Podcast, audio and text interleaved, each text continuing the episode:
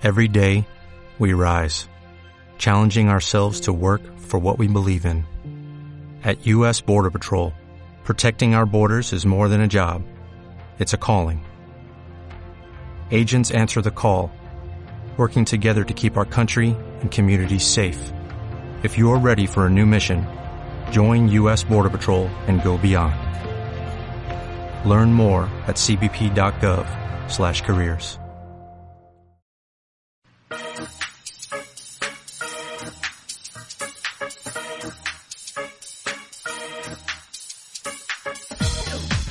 Reveladas, un podcast acerca de mujeres artistas.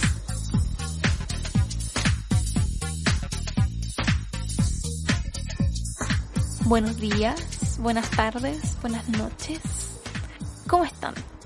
Les doy la bienvenida a un nuevo episodio del podcast. Un episodio que sin duda será distinto a los otros, debido a que no tratará de un artista en particular, sino que de una temática bastante polémica y bastante poco analizada. Yo ya se las anuncié en el episodio pasado, así que no es ninguna sorpresa.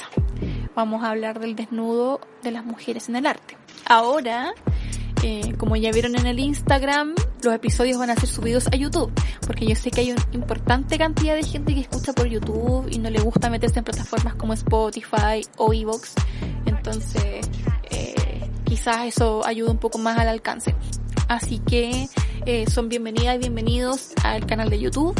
Espero algún día poder subir videos más interactivos quizás, eh, cuando hago entrevistas o cosas así, que sería igual choro de ver. Pero principalmente esto es una actividad eh, auditiva, para que haya un poco de misterio en torno a, a este personaje que les habla en cada episodio, aunque la mayoría me conozca. Bueno, ya, terminemos con este asunto de la introducción, que si no voy a seguir hablando de otras cosas, y centrémonos en la trama de hoy. Algunas de ustedes eh, respondieron una encuesta de cuatro preguntas que hice por historias de Instagram relacionadas al tema del desnudo. Y les voy a leer las preguntas y los resultados eh, porque nos van a servir para introducir el introducir y entender mejor el objetivo de esta conversación que vamos a tener ustedes y yo ahora.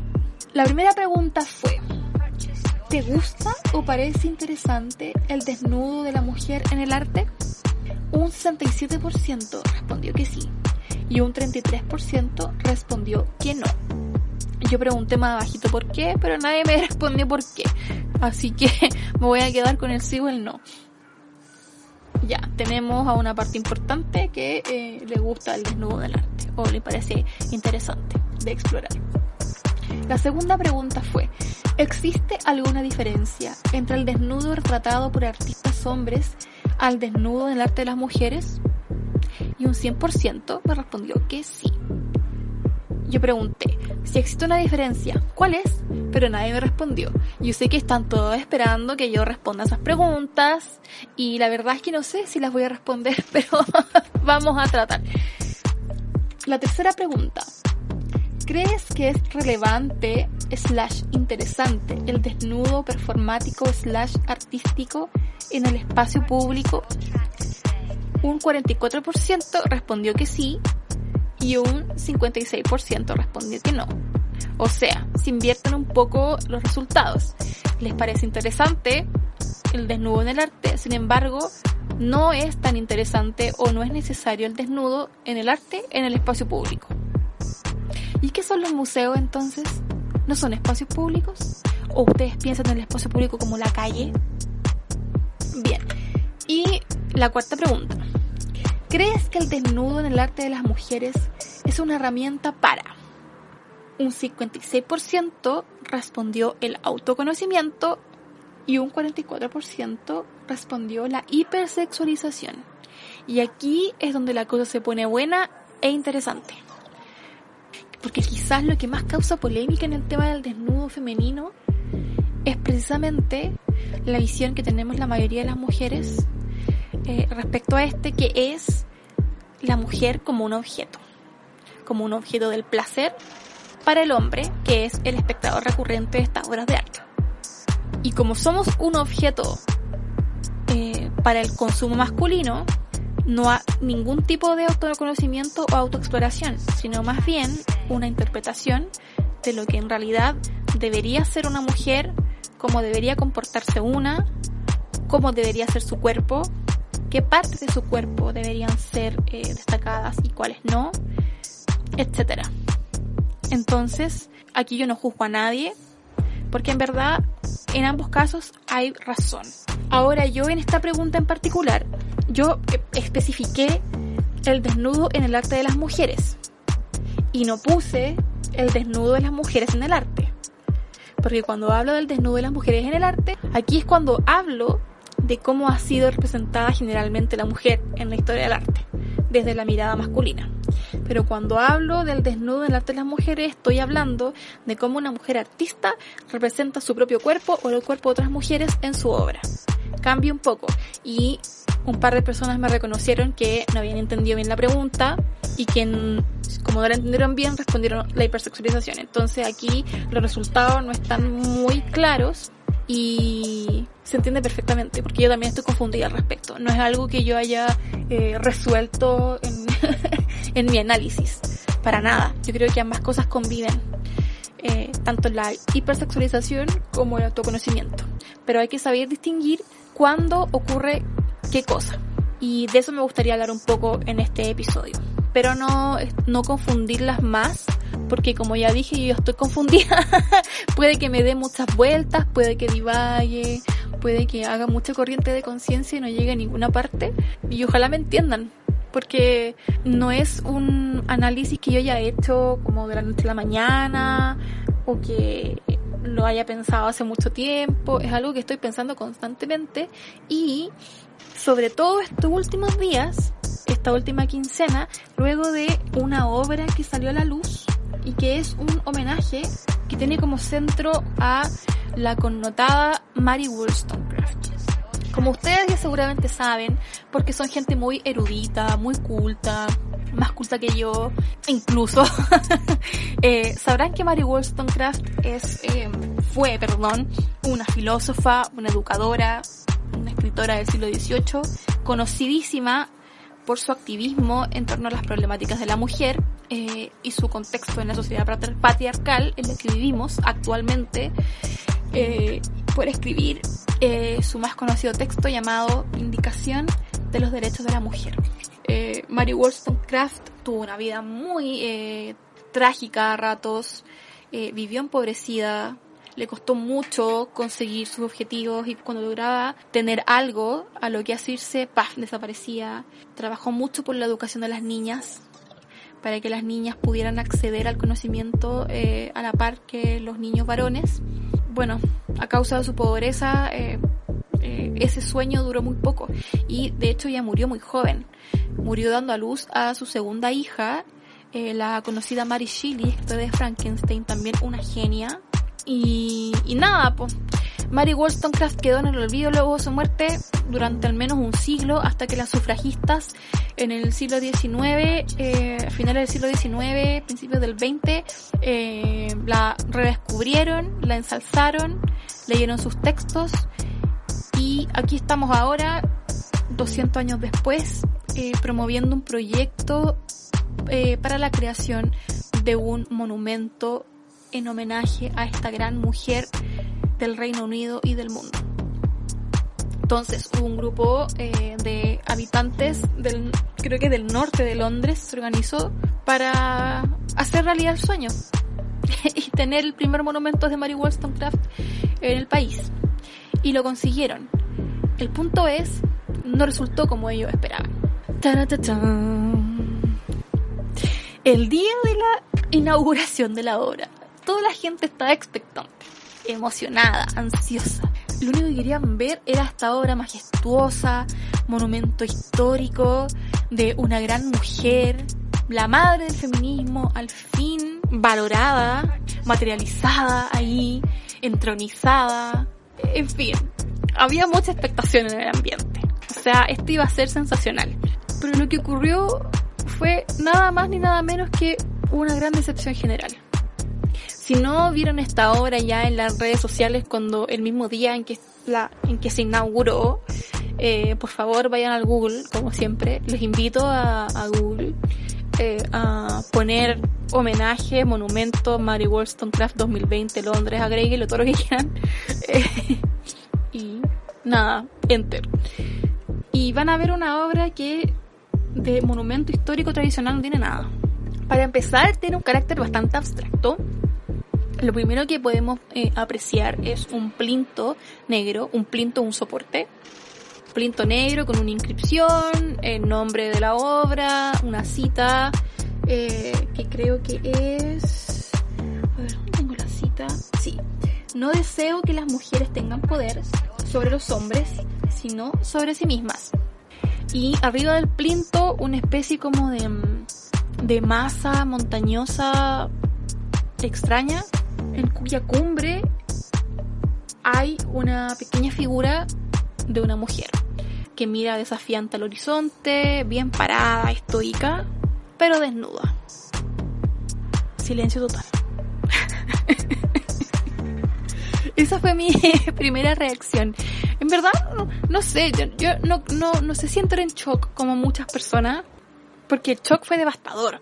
O sea, la crítica hizo pedazos la obra. Grandes eminencias del feminismo en todo el mundo destrozaron la obra, la lapidaron en Twitter, en Instagram, en, columnas, en los diarios, eh, escritoras, artistas, todo el mundo así como, ¿qué es esto? ¿Es esta Mary Wollstonecraft? ¡Qué falta de respeto! A ver, pero, ¿qué me cae en la cabeza?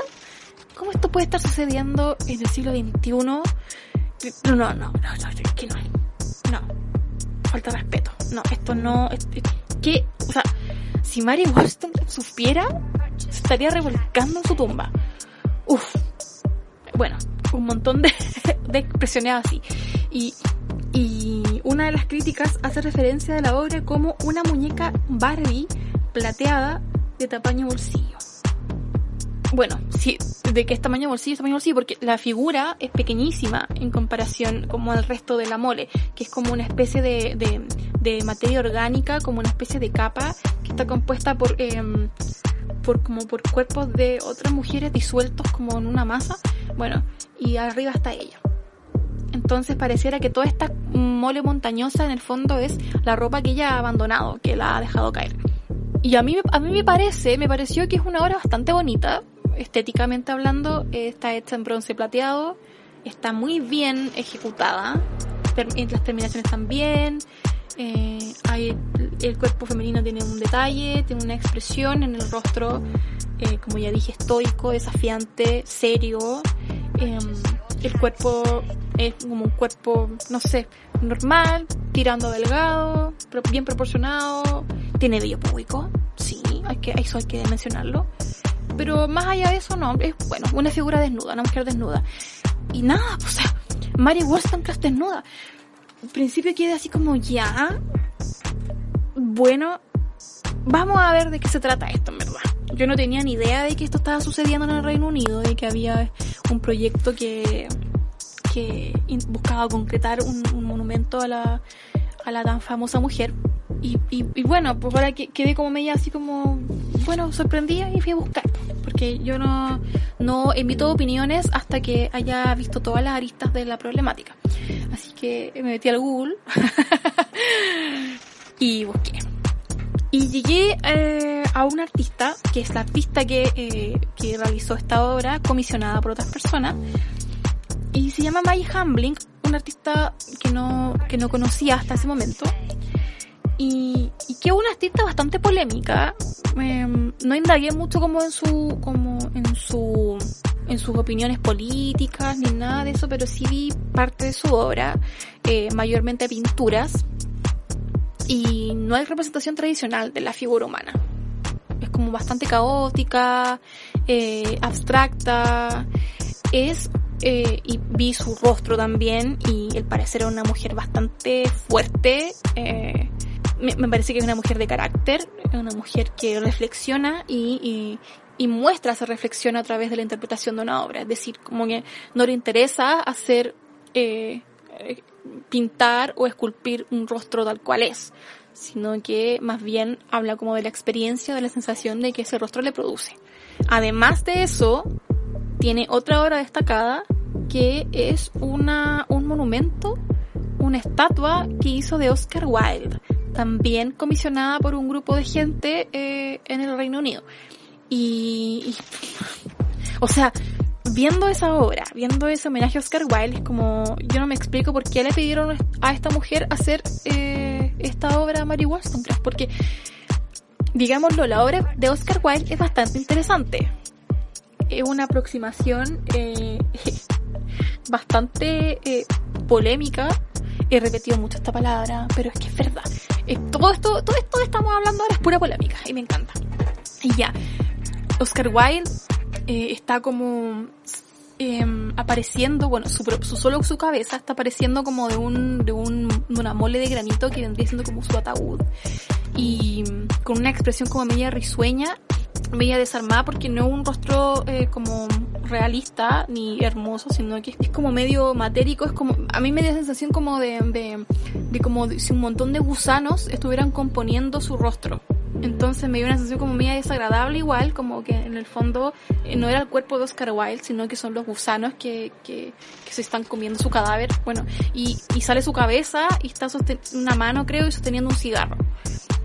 Y es como bien hilarante igual, y al final, eh, después de toda la crítica que llovió, porque fue lapidante también, la población se encariñó bastante con la obra. Igual la vandalizaron un montón, el cigarrillo aparecía y desaparecía cada rato, pero bueno, son cosas que pasan cuando uno hace arte público. Son los riesgos y eh, Maggie Hambling al parecer tiene todo el temple para afrontarlos una y otra vez. Maggie Hambling no hizo una representación de Mary Wollstonecraft, sino hizo un homenaje hacia ella, dedicó la obra a Mary Wollstonecraft, es decir, la, mujer desnuda que vemos ahí no es Mary Wollstonecraft. De hecho, la obra se llama Para Mary Wollstonecraft o a Mary Wollstonecraft. Y la idea del artista junto a la comisión, porque no le echemos la culpa al artista de todo esto, sino que también es parte de una comisión de gente, eh, la intención de estas personas era efectivamente hacer de Mary Wollstonecraft un concepto universal. El desnudo es parte de, eh, de, la, de reafirmar este concepto universal. Maggie Hambling no quiso ponerle ropa a esta obra porque la, la ropa de algún modo es un limitante de contexto y de época. Y lo que ella quería era que la obra fuera temporal. Y de algún modo Mary Wollstonecraft lo es. Maggie Hambling hizo una reflexión profunda en torno a la vida y obra de Mary y representó eso en la estatua, ni más ni menos. Mary Wollstonecraft como una mujer pionera, como una mujer rebelde, revolucionaria, crítica del sistema, deseosa de educar a las niñas, de promover valores, de eh, liberarlas de las cadenas, de cuestionar el orden establecido, el patriarcado hay dos cosas que pasan aquí con, con, con la estatua de Mary Wollstonecraft. Primero está el asunto del desnudo. Toda esta gente horrorizada, escandalizada porque eh, Mary Wollstonecraft sale en pelotas y no le hace justicia, que no tiene nada que ver con su poder, que dónde está el libro, que dónde está su ropa de época, por qué está tan disminuida, por qué el tamaño está así, etcétera, etcétera. Y lo segundo que ocurre es esta transformación de Mary Wollstonecraft en un concepto, porque Maggie Hamlin dice no, no es Mary Wollstonecraft, es cualquier mujer. Estoy transformando a la autora en un concepto universal. Entonces lo que vemos aquí es una mujer cualquiera. Cualquiera de ustedes podría hacer esto. Y es lo que en inglés es llamado la Every Woman, como se la ha considerado, eh, no sé si la misma Maggie Hamlin la llamó así, pero luego todo el mundo la empezó a llamar así y empezaron a burlarse del concepto. Como, ¿qué es la Every Woman? Como, ¿qué, ¿de qué se trata esto? Como, pero es bastante interesante, pero al mismo tiempo surgen las críticas de que, claro, si fuera una Every Woman, tendría que tener más rollitos en la cintura. Si fuera una Every Woman, tendría que ser negra. Si fuera una Every Woman, tendría que ser no sé qué, bla, bla, bla, bla, bla, bla, bla. Pero no, parece ser una mujer eh, europea, blanca, etcétera, pero al fin y al cabo una interpretación. Entonces como ya no es una every woman porque no es representativa de todas las mujeres. Bla. Pero es el concepto y es la idea que tenía Maggie Hamlin. Y yo creo que desde un punto de vista artístico, sí, funciona, funciona. Ahora, en lo que yo me quiero centrar en el drama del desnudo. Mucha gente hablaba de, eh, de la cantidad de hombres representados en monumentos y en estatuas versus la cantidad de mujeres representadas en estatuas y, claro, es como 1 o 2% de mujeres representadas en estatuas y la mayoría de los hombres eh, importantes, filósofos, escritores, políticos, etcétera, están ahí, están en, en una pose tradicional, estoica, entronizada y vestidos. Entonces, ¿por qué los hombres salen vestidos y por qué la mujer sale desnuda? Como qué clase de cosas es este, como irrespetuoso y va en contra de todo lo que Mary Wollstonecraft eh, eh, construyó y analizó en su vida. Y además estamos hipersexualizando la figura de la mujer. En el fondo, ¿qué es esto? Como que al final Mary Wollstonecraft es un puro cuerpo, es un cuerpo que se ofrece a, a la mirada pública masculina una vez más, o sea, no les basta con todo lo que hemos tenido que soportar en la historia para que además a esta gran mujer la pongan así. En parte estoy de acuerdo, pero eh, yo quiero ir un poco más allá de mi análisis. Como mujer artista y profesora, eh, para mí es menester eh, ir más allá siempre y, y ya tratar de contraargumentar todas las cosas que voy leyendo en internet. ¿Por qué el cuerpo de la mujer es tan ofensivo en el espacio público? ¿Por qué una obra de arte hecha por una mujer que muestra un desnudo de una mujer es algo ofensivo? Maggie Hamblin busca sexualizar la imagen de, em, de Mary Wollstonecraft, transformarla en un objeto de placer para el espectador masculino. Ya sabemos que no, porque el artista eh, ya explicó la razón de por qué la obra es así y no es de otro modo. Y bueno, también es como, ¿para qué me invitan si saben cómo me pongo? O sea, ¿para qué, para qué eh, le encargan este trabajo a Maggie Hamblin si saben cómo hace sus obras de arte? Ahora, Mary Wollstonecraft no era solamente un cerebro. No era solamente una cabeza con ideas potentes, importantes. Tenía un cuerpo que la sostenía. Me parece interesante la discusión en torno a lo, ofensivo del cuerpo femenino en, en el arte, en el espacio público, porque la mujer no es un concepto, ni es un sentimiento, ni es una sensación etérea, eh, ni una cosa con la cual identificarse, sino que la mujer es materia y es cuerpo, es una realidad. Bueno, la obra fue eh, inaugurada, la gente se enojó, eh, hizo escándalo, em, llegaron grupos feministas también al lugar a protestar. Lo intervinieron de muchas formas, la cubrieron, que era lo más importante.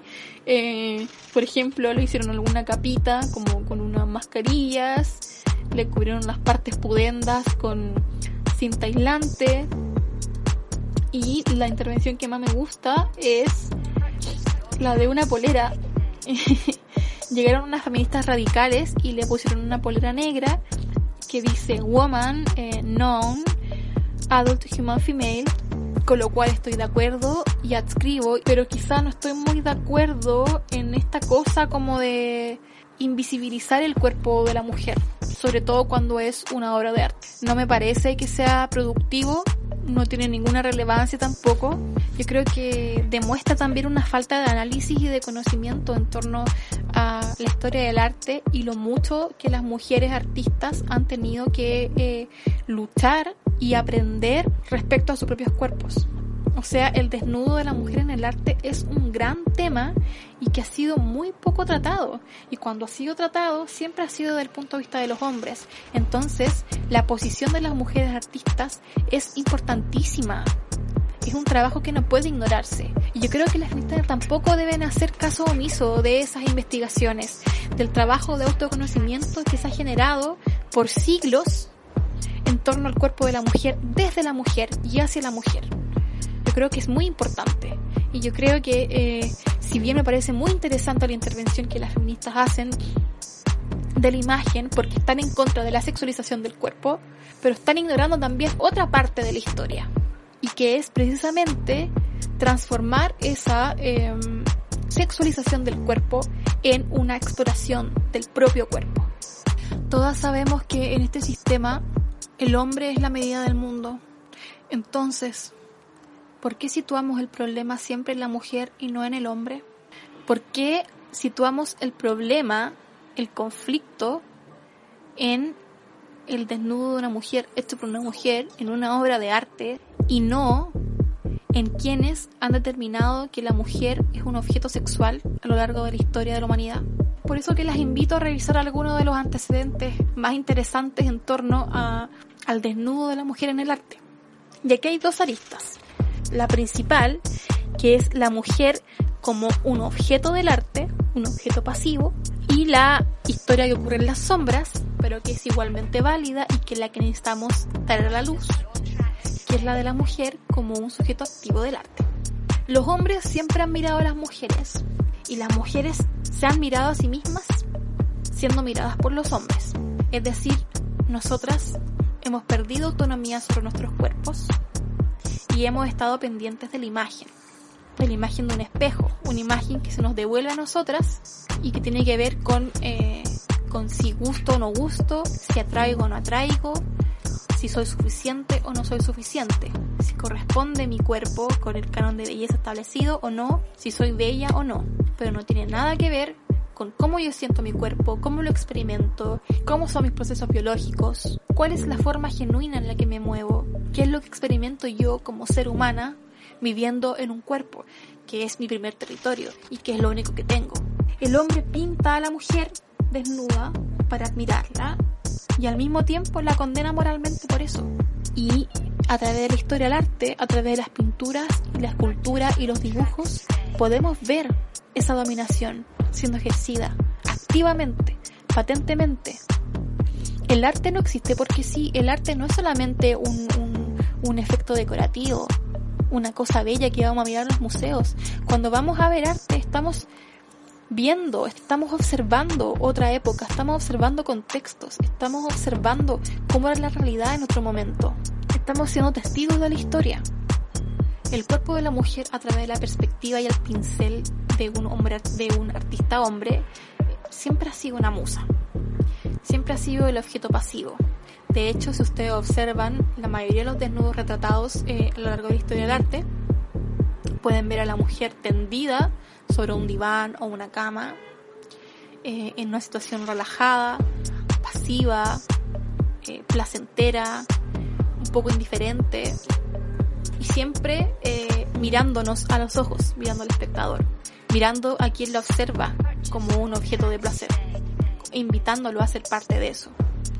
Los hombres también han sabido resaltar aquellas características del cuerpo de la mujer que más gustan, que más se ajustan a esta idea del placer, a esta idea de complacer al hombre, a esta idea de ser, eh, de ser servicial, de ser silenciosa, de ofrecerse.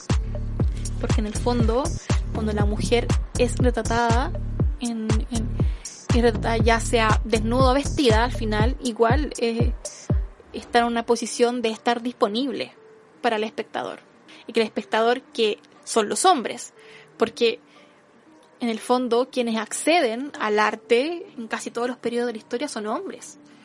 Los hombres son los que pintan, los hombres son los que visitan los museos y las galerías, los hombres son los académicos estudiosos del arte, los hombres son los que tienen permitido estudiar en las academias, los hombres diseñan el mundo para sí mismos, a través del arte también.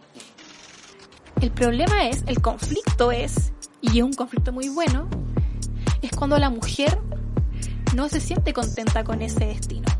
Y no es algo del siglo XXI, es algo que ocurrió siempre. Cuando a la mujer le es permitido acceder al conocimiento, le es permitido acceder a la educación, le es permitido vivir más o menos superficialmente a la altura que sus compañeros hombres, surge también la inquietud por la libertad. Surge también la inquietud por descubrirse, por autoexplorarse, por ser parte del mundo. El problema es que cuando la mujer quiere ser parte del mundo, se le es prohibido. A la mujer se le era permitido ser musa, ser modelo eh, en, las clases de pintura o de dibujo.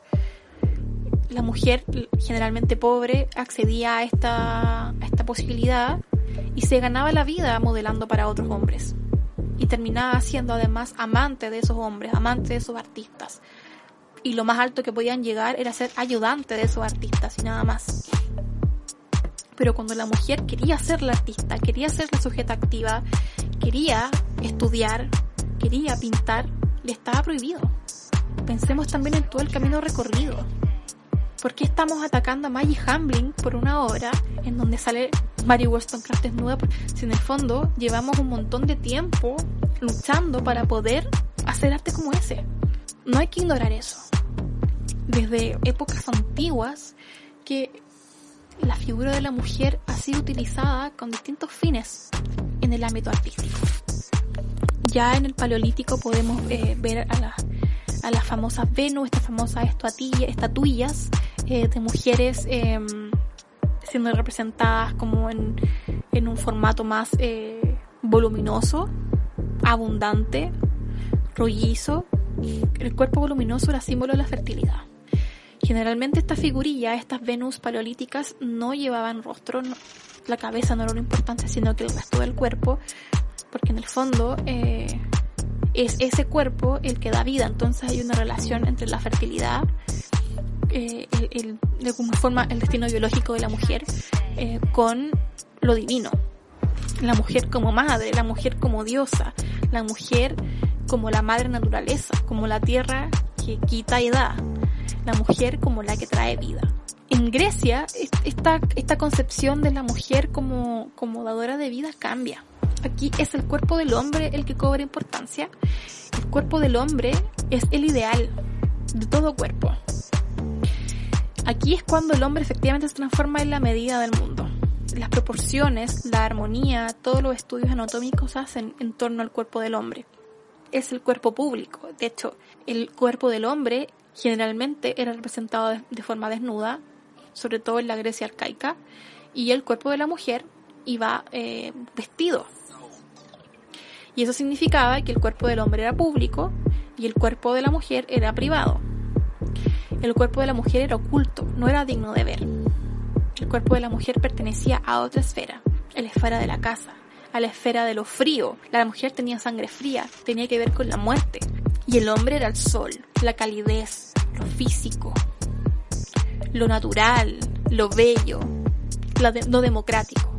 El cuerpo desnudo del hombre era la democracia todos los hombres andaban desnudos por ahí, se ejercitaban, se mostraban, se amaban entre ellos. Y eso es algo que persiste todavía. Entonces nos acostumbramos a ver representaciones de obras escultóricas eh, donde figuran hombres desnudos en el espacio público del museo o en el espacio público de la calle y no nos sentimos escandalizadas. Entonces, ¿Por qué haría la diferencia el cuerpo de la mujer? ¿Por qué sería distinto? Y toda la historia lo justifica. Es porque el cuerpo de la mujer siempre permaneció en las sombras. Cuando ha sido sacado a la luz, a través del arte, es con el objeto de sexualizarlo. Y no solamente a través del arte, sino que a través de un montón de otras situaciones, de las cuales no vamos a hablar ahora porque no competen. Pero el arte sí ha colaborado mucho en eso. En la Edad Media, por ejemplo, aquí ya eh, tanto el cuerpo del hombre como la mujer fueron restringidos porque eran símbolo del pecado, pero siempre el cuerpo de la mujer era más pecaminoso que el del hombre. Todas las temáticas de Adán y Eva, donde Eva es la fuente del pecado, es la que promueve el pecado en el mundo y es la que siempre está manchada la figura de la mujer porque todas somos hijas de Eva. Y aquí en el Renacimiento vuelve un poco como este ideal de lo, de lo greco-latino, donde el cuerpo del hombre es la medida del mundo, es la medida anatómica. El cuerpo del hombre se utilizaba para ser estudiado, para ser representado como, con, como un valor superior. Y el cuerpo de la mujer, bueno, ya sabemos, era representado como parte del entretenimiento, como parte del placer. Y, y el cuerpo de la mujer en el Renacimiento era volvía un poco como a este ideal paleolítico de la mujer curvilínea, de la mujer voluminosa, algo que, algo que permanece en el barroco, pero de una forma distinta, porque el, el cuerpo de la mujer está muy ligado también a las figuras mitológicas. Recordemos a la Venus de Botticelli, por ejemplo, como esta mujer que emerge del mar, que es símbolo de la belleza. Estamos ligadas a ese papel, al papel de la belleza, del placer, del amor, de la lujuria, etc. Y en el barroco, el cuerpo es aún más voluminoso, tiene que ver con un, con un buen comer, con el placer más mundano, pero nada que ver con los valores superiores, como con con, el valor intelectual, incluso con el valor espiritual. No tiene nada que ver con eso, sino que siempre estamos relegadas a ese plano más emocional, más intuitivo, más, más terrenal. Y ya en los siglos posteriores, el, cuerpo de la mujer es eh, encarcelado, es apretado, es enfundado, surge el tema del corset, el tema del control del cuerpo de la mujer. Y en el siglo XIX, que en mi juicio es uno de los peores siglos para la mujer, en tanto sexualización y banalización de su figura, es cuando eh, se refuerza mucho más el tema de la academia, ya eh, creada en, en la época neoclásica, que es sumamente rigurosa en cuanto a quienes pueden estudiar arte y quienes no. La mujer del Renacimiento hasta el siglo XIX tenía prohibido tomar clases, salvo que fueran clases particulares y fueran hijas de artistas fuera noble, etcétera, porque ahí podían tener acceso a eso, pero por una mujer raza común y corriente era prácticamente imposible entrar a las sesiones de dibujo con modelo humano al natural.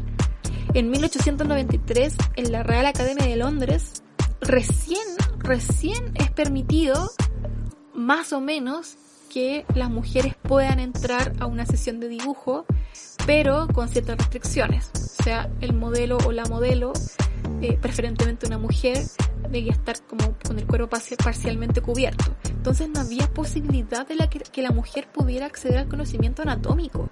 Y cuando la mujer no puede acceder a ese conocimiento tan básico como es el dibujo anatómico, entonces no puede realizar un gran arte. Hay una obra realizada por el, pintor Johann Sofani en el siglo XVIII, no me acuerdo.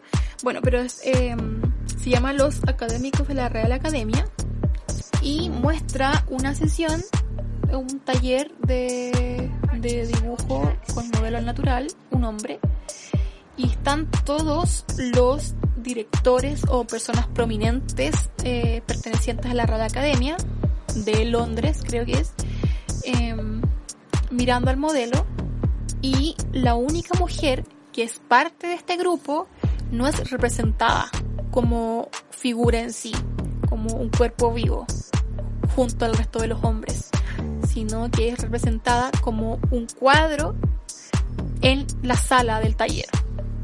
Esa mujer es Angélica Kaufmann, una de las más connotadas y una de las más luchadoras en cuanto al, a la democratización del conocimiento eh, relacionado al arte.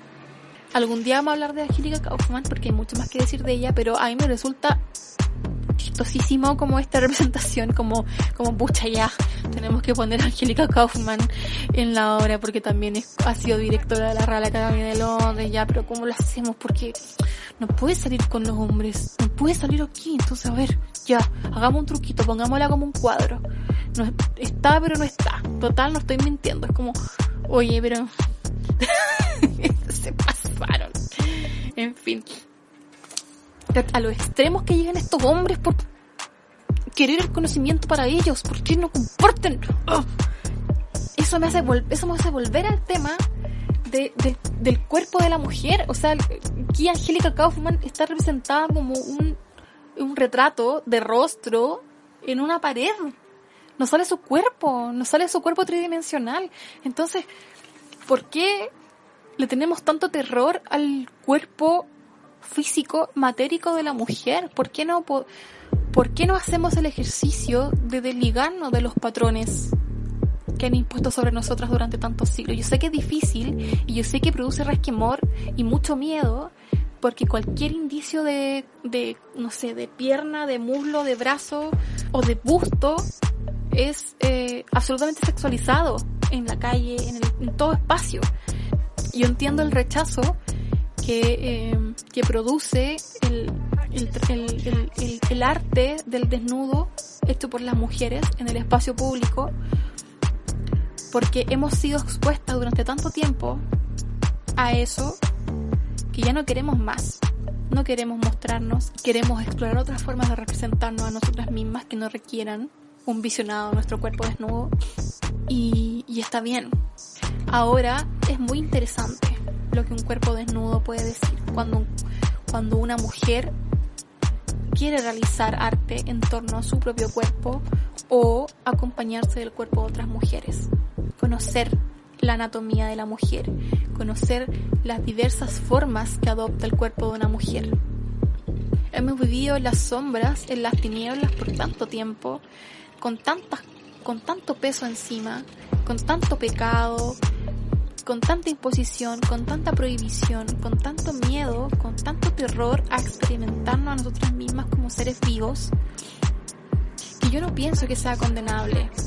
Ni siquiera cuando las mujeres marchan con el torso desnudo en, en, en las manifestaciones feministas para el 8 de marzo, para el 25 de noviembre. Ni siquiera eso me parece condenatorio. No sé si yo lo haría en esa situación en específico pero no castigo a las mujeres por hacerlo. Para nada. Sobre todo porque no se sienten solas haciéndolo. Están acompañadas, son grupos grandes. Se observan. No encuentro, no encuentro nada más hermoso que observar el cuerpo de otra mujer. Con permisos, claro está. Y descubrir que es distinto al mío. Y que es parecido en otras cosas que, que cómo se mueve, porque no solamente el observar el cuerpo de una forma, de la forma en que nos han enseñado a observarlo, o sea, como tendida en un diván, lánguida, disponible. No, el cuerpo de la mujer es activo, es movimiento. Hay, hay tantas mujeres que han realizado desnudos en el, en el ámbito artístico y que les sugiero que revisen. Por ejemplo, Susan Baladón. Susan Baladón pintó mujeres desnudas cuerpos variados, hasta ella misma se pintó desnuda y no son cuerpos que uno dice, oye, mira, mmm, qué placer, mira, no sé. Porque no son cuerpos que están pintados necesariamente para los hombres.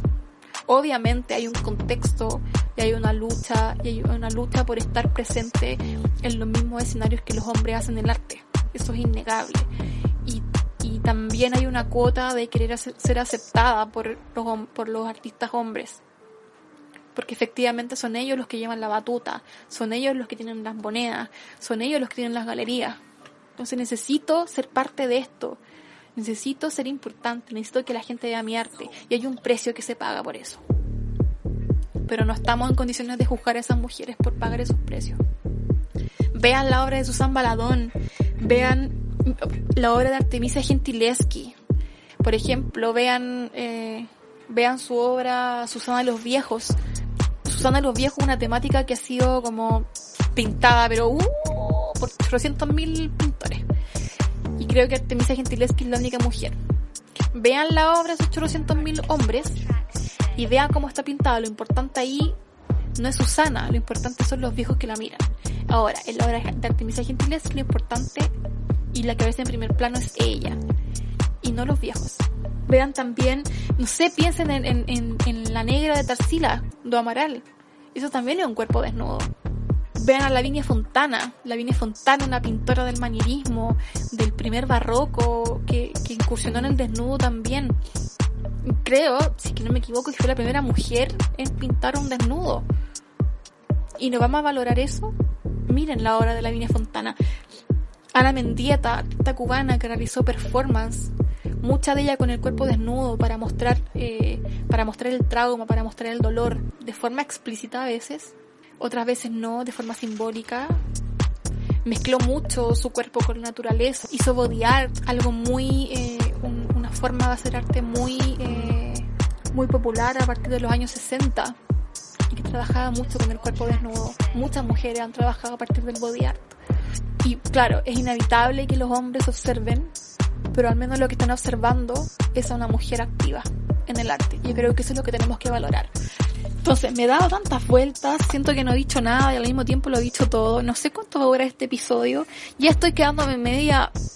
Eh, disfónica, el agua se me acabó, me tomé como un litro.